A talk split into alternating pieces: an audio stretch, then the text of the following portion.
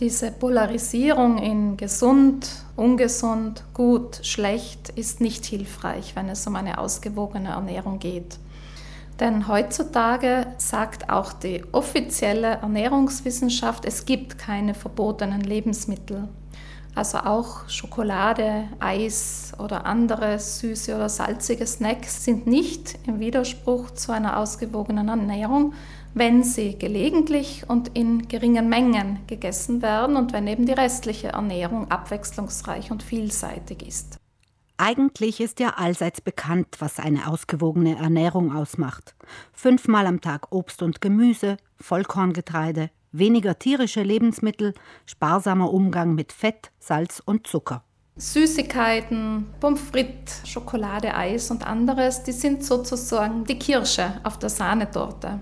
Also wenn ich mich satt gegessen habe an den wertvollen Lebensmitteln, die meinen Körper mit allen benötigten Nährstoffen versorgen, dann kann ich mir auch guten Gewissens etwas Süßes beispielsweise gönnen, in kleinen Mengen.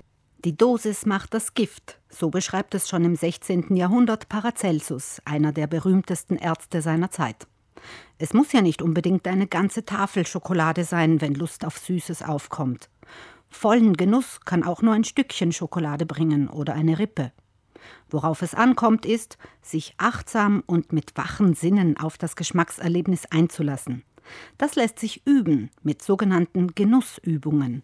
Speziell anhand der Schokolade kann man das sehr gut selbst trainieren. Also Schokolade hat ja den Vorteil, dass sie sehr langsam erst im Mund schmilzt. Wichtig ist dabei, dass sie nicht gekaut und rasch hinuntergeschluckt wird, sondern wirklich so lange im Mund behalten wird, dass sie von alleine schmilzt und weniger und weniger wird. Also wenn ich sie im Mund zuerst mal hin und her bewege und versuche zu ergründen, wie schmeckt sie in der linken Backe, wie schmeckt sie in der Zungenspitze und so weiter. Und da mich wirklich auch konzentriere auf die verschiedenen Aromen. Es gibt ja nicht nur Bitterstoffe in der Schokolade, sondern vielleicht auch fruchtige oder blumige Aromen und so weiter. Also das lässt sich in der Tat trainieren.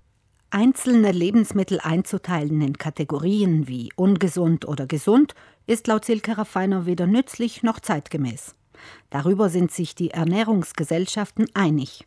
Denn Ernährung ist ja ein Zusammenspiel von ganz vielen verschiedenen Lebensmitteln, die noch dazu in unterschiedlichen Häufigkeiten und in unterschiedlichen Mengen und in unterschiedlicher Zubereitung gegessen werden. Also wenn man eine Ernährungsweise beurteilt, dann kann man das natürlich machen. Also man kann sich ungünstig für die Gesundheit oder günstig ernähren im Hinblick auf die ganze Ernährung.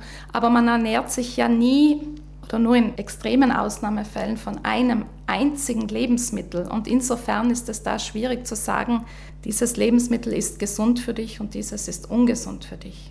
Maßvoll und achtsam genießen ist demnach hilfreicher als strenge Regeln, Gebote und Verbote.